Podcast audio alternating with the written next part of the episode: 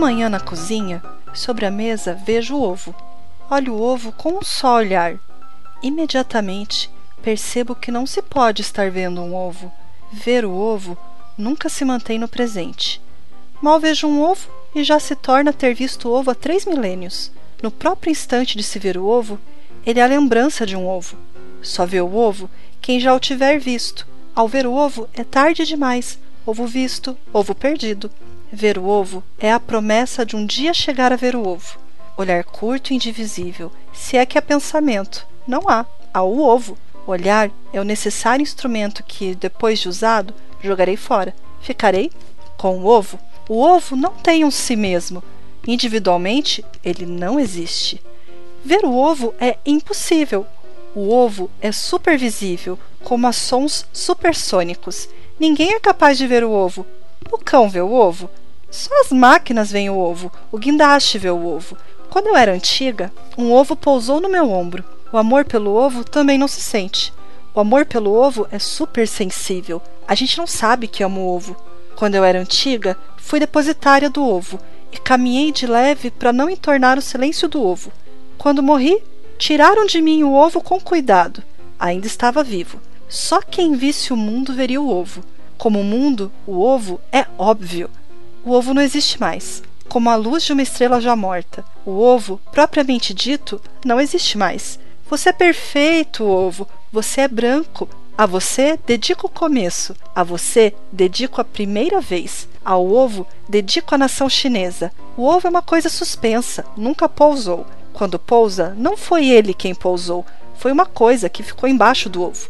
Olha o ovo na cozinha com atenção superficial para não quebrá-lo. Toma o maior cuidado de não entendê-lo. Sendo impossível entendê-lo, sei que se eu o entender é porque estou errando. entender é a prova do erro. Entendê-lo não é o modo de vê-lo. Jamais. Pensar no ovo é um modo de tê-lo visto.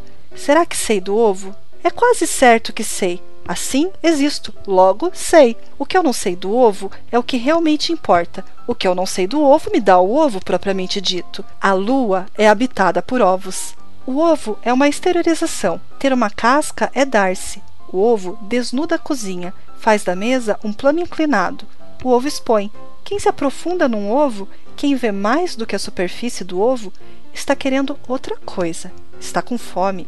O ovo é a alma da galinha, a galinha desajeitada, o ovo certo, a galinha assustada, o ovo certo, como um projétil parado, pois ovo é ovo no espaço, ovo sobre azul. Eu te amo, ovo, eu te amo como uma coisa nem sequer sabe que ama outra coisa. Não toco nele. A aura dos meus dedos é que vê o ovo. Não toco nele mas dedicar-me à visão do ovo seria morrer para a vida mundana, e eu preciso da gema e da clara. O ovo me vê, o ovo me idealiza? O ovo me medita? Não, o ovo apenas me vê, é isento da compreensão que fere. O ovo nunca lutou, ele é um dom. O ovo é invisível a olho nu. De ovo a ovo chega-se a Deus, que é invisível a olho nu. O ovo terá sido talvez um triângulo que tanto rolou no espaço que foi se ovalando. O ovo é basicamente um jarro? Terá sido o primeiro jarro moldado pelos etruscos? Não. O ovo é originário da Macedônia. Lá foi calculado fruto da mais penosa espontaneidade. Nas areias da Macedônia, um homem com uma vara na mão desenhou-o e depois apagou-o com o pé nu. O ovo é a coisa que precisa tomar cuidado. Por isso, a galinha é o disfarce do ovo. Para que o ovo atravesse os tempos, a galinha existe. Mãe é para isso. O ovo vive foragido por estar sempre adiantado demais para sua época. O ovo, por enquanto, será sempre revolucionário. Ele vive dentro da galinha para que não o chamem de branco. O ovo é branco mesmo, mas não pode ser chamado de branco. Não porque isso faça mal a ele, mas as pessoas que chamam ovo de branco, ah, essas pessoas morrem para a vida. Chamar de branco aquilo que é branco pode destruir a humanidade. Uma vez, um homem foi acusado de ser o que ele era e foi chamado de aquele homem. Não tinha mentido. Ele era, mas até hoje ainda não nos recuperamos, uns após outros. A lei geral, para continuarmos vivos, pode-se dizer um rosto bonito, mas quem disser o rosto morre por ter esgotado o assunto. Com o tempo, o ovo se tornou um ovo de galinha. Não é, mas adotado usa-lhe o sobrenome. deve-se dizer o ovo da galinha. Se eu disser apenas o ovo, esgota-se o assunto e o mundo fica nu. Em relação ao ovo, o perigo é que se descubra o que se poderia chamar de beleza, isto é, sua veracidade. A veracidade do ovo não é verossímil. Se descobrirem, podem querer obrigá-lo a se tornar retangular. O perigo não é para o ovo. ele não se tornaria retangular. Nossa garantia é que ele não pode. Não poder é a grande força do ovo. Sua grandiosidade vem da grandeza de não poder, que se irradia como um não querer. Quem lutasse para torná-lo retangular estaria perdendo a própria vida. O ovo nos expõe. Portanto, em perigo, nossa vantagem é que o ovo é invisível. E quanto aos iniciados, os iniciados disfarçam o ovo. Quanto ao corpo da galinha, o corpo da galinha é a maior prova de que o ovo não existe. Basta olhar para a galinha para se tornar óbvio que o ovo é impossível de existir. E a galinha? o ovo é o grande sacrifício da galinha. O ovo é a cruz que a galinha carrega na vida. O ovo é o sonho inatingível da galinha. A galinha ama o ovo, mas ela não sabe que existe o ovo. Se soubesse que tem a si mesmo o ovo, perderia o estado de galinha. Ser galinha é a sobrevivência da galinha. Sobreviver é a salvação, pois parece que viver não existe. Viver leva à morte. Então, o que a galinha faz é estar permanentemente sobrevivendo. Sobreviver chama-se manter luta contra a vida que é mortal. Ser galinha é isso. A galinha tem o ar constrangido. É necessário que a galinha não saiba que tem um ovo. Senão, ela salvaria como galinha o que também não é garantido, mas perderia o ovo. Então, ela não sabe. Para que o ovo use a galinha é que a galinha existe. Era só para se cumprir, mas gostou. O desarvoramento da galinha vem disso. Gostar não fazia parte de nascer. Gostar de estar vivo dói. Quanto a quem veio antes, foi o ovo que achou a galinha. A galinha não foi sequer chamada, a galinha é diretamente uma escolhida. A galinha vive como em sonho, não tem senso de realidade.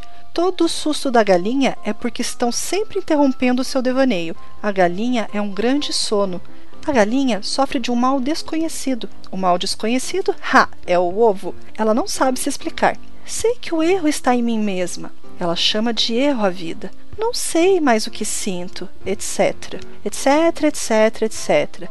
É só o que cacareja o dia inteiro a galinha. Ai, a galinha tem muita vida interior. Para falar a verdade, a galinha só tem mesmo é vida interior. A nossa visão de sua vida interior é o que chamamos de galinha. A vida interior de uma galinha consiste em agir como se entendesse. Qualquer ameaça e ela grita escândalo feito uma doida, tudo isso para que o ovo não se quebre dentro dela. O ovo que se quebra dentro da galinha é como sangue. A galinha olha o horizonte como se a linha do horizonte é que viesse vindo um ovo. Fora de ser um meio de transporte para o ovo, a galinha é tonta, desocupada e míope. Como poderia a galinha se entender se ela é a contradição de um ovo? O ovo ainda é o mesmo que se originou na Macedônia. A galinha é sempre tragédia mais moderna, está sempre inutilmente a par e continua sendo redesenhada ainda não se achou a forma mais adequada para uma galinha. Enquanto meu vizinho atende o telefone, ele redesenha com lápis distraído a galinha. Mas para a galinha não há jeito, está na sua condição não servir a si própria, sendo, porém, o seu destino mais importante que ela, e sendo seu destino o ovo, a sua vida pessoal não nos interessa. Dentro de si, a galinha não reconhece o ovo, mas fora de si também não o reconhece. Quando a galinha vê o ovo, pensa que está lidando com uma coisa impossível, é com o coração batendo, com o coração batendo tanto, e ela não reconhece. De repente, olho o ovo na cozinha e vejo nele a comida. Eu não reconheço e meu coração bate. A metamorfose está se fazendo em mim. Começo a não poder mais enxergar o ovo. Fora de cada ovo particular, fora de cada ovo que se come, o ovo não existe. Já não consigo mais crer num ovo. Estou cada vez mais sem força de acreditar. Estou morrendo. Adeus, olhei demais um ovo e ele me foi adormecendo. A galinha não queria sacrificar sua vida. A que optou por ser feliz, a que não percebia que se passasse a vida desenhando dentro de si como numa iluminura o ovo, ela estaria servindo.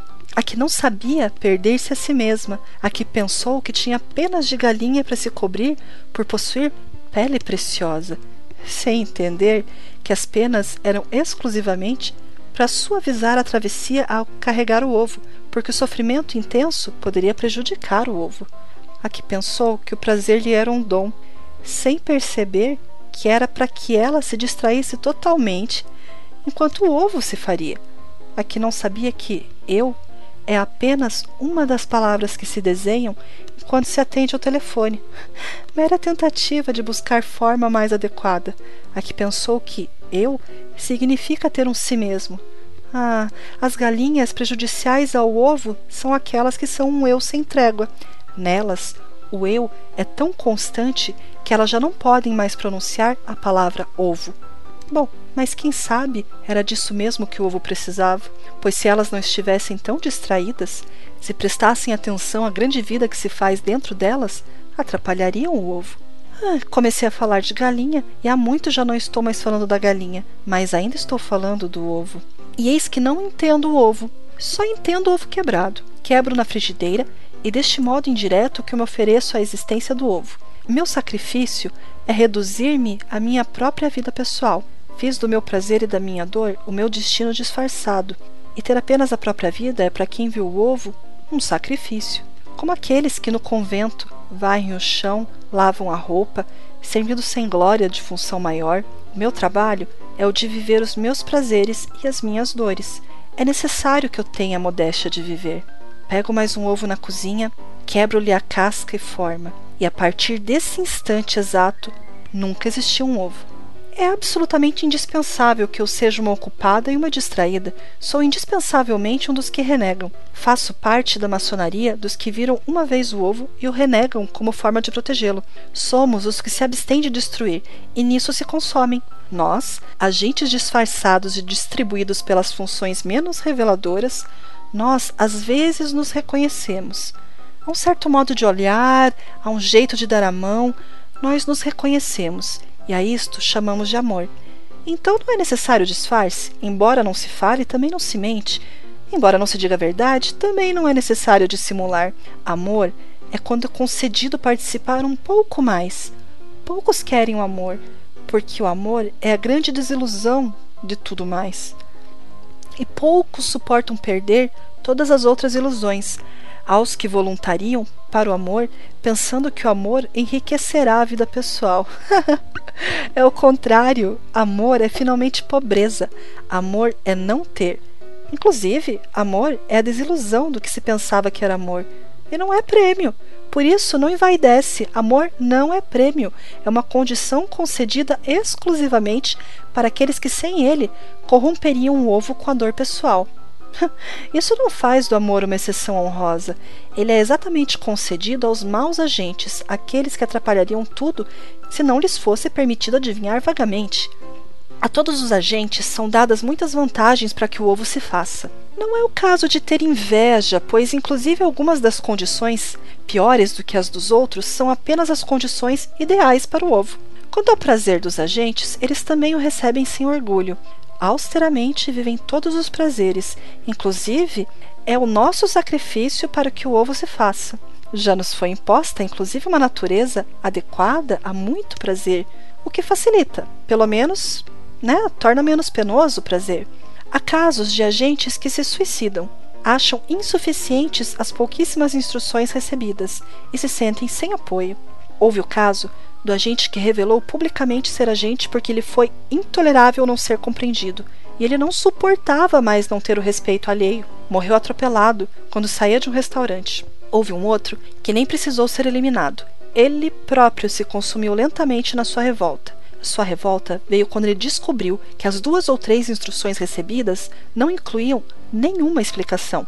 Houve outro também eliminado porque achava que a verdade deve ser corajosamente dita e começou em primeiro lugar a procurá-la. Dele se disse que morreu em nome da verdade, com sua inocência. Sua aparente coragem era tolice e era ingênuo seu desejo de lealdade. Ele compreendera que ser leal não é coisa limpa. Ser leal é ser desleal para com todo o resto. Esses casos extremos de morte não são por crueldade, é que há um trabalho, digamos, cósmico a ser feito, e os casos individuais, infelizmente, não podem ser levados em consideração. Para os que sucumbem e se tornam individuais é que existem as instituições, a caridade, a compreensão que não discrimina motivos, a nossa vida humana, enfim. Os ovos estalam na frigideira e, mergulhada no sonho, preparo o café da manhã. Sem nenhum senso de realidade, grito pelas crianças que brotam de várias camas, arrastam cadeiras e comem, e o trabalho do dia amanhecido começa. Gritado e rido e comido, claro e gema, alegria entre brigas, dia que é o nosso sal e nós somos o sal do dia. Viver é extremamente tolerável. Viver ocupa e distrai. Viver faz rir e me faz sorrir no meu mistério. O meu mistério é que eu ser apenas um meio e não um fim tem me dado a mais maliciosa das liberdades. Não sou boba, aproveito. Inclusive, faço um mal aos outros, que, francamente, o falso emprego que me deram para disfarçar minha verdadeira função, pois aproveito o falso emprego e dele faço o meu verdadeiro. Inclusive, o dinheiro que me dão como diária para facilitar minha vida, de modo que o ovo se faça, pois esse dinheiro eu tenho usado para outros fins. Ah, desvio de verba. Ultimamente, comprei ações na Brama. Estou rica.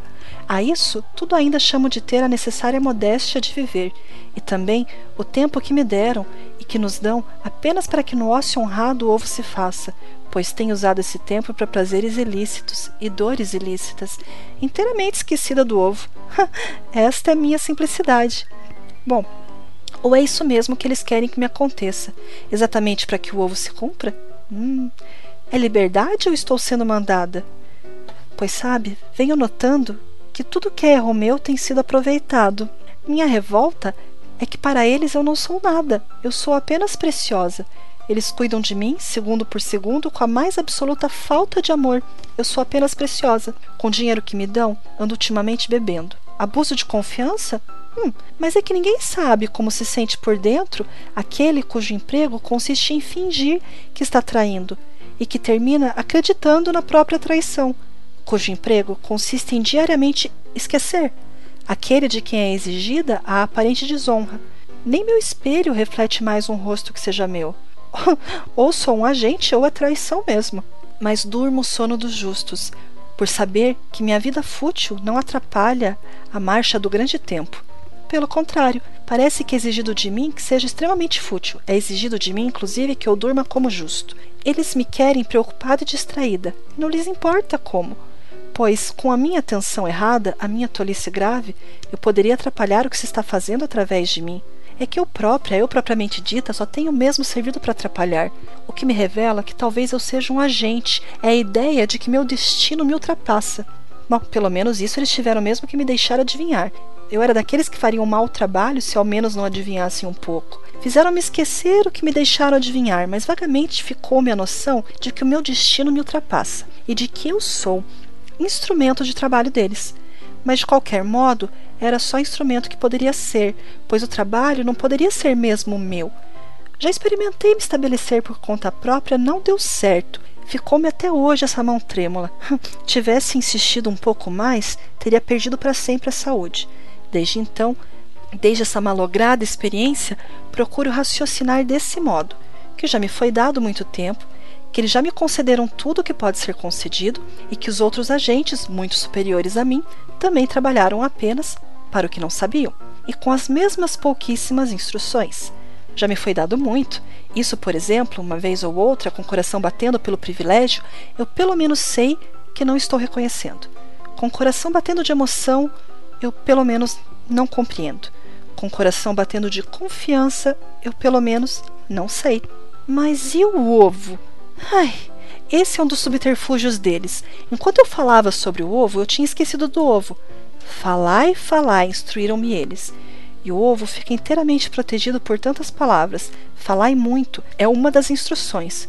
Ai, estou tão cansada. Por devoção ao ovo, eu esqueci. meu necessário esquecimento. Meu interesseiro esquecimento. Pois o ovo é um esquivo. Diante de minha adoração possessiva, ele poderia retrair-se e nunca mais voltar.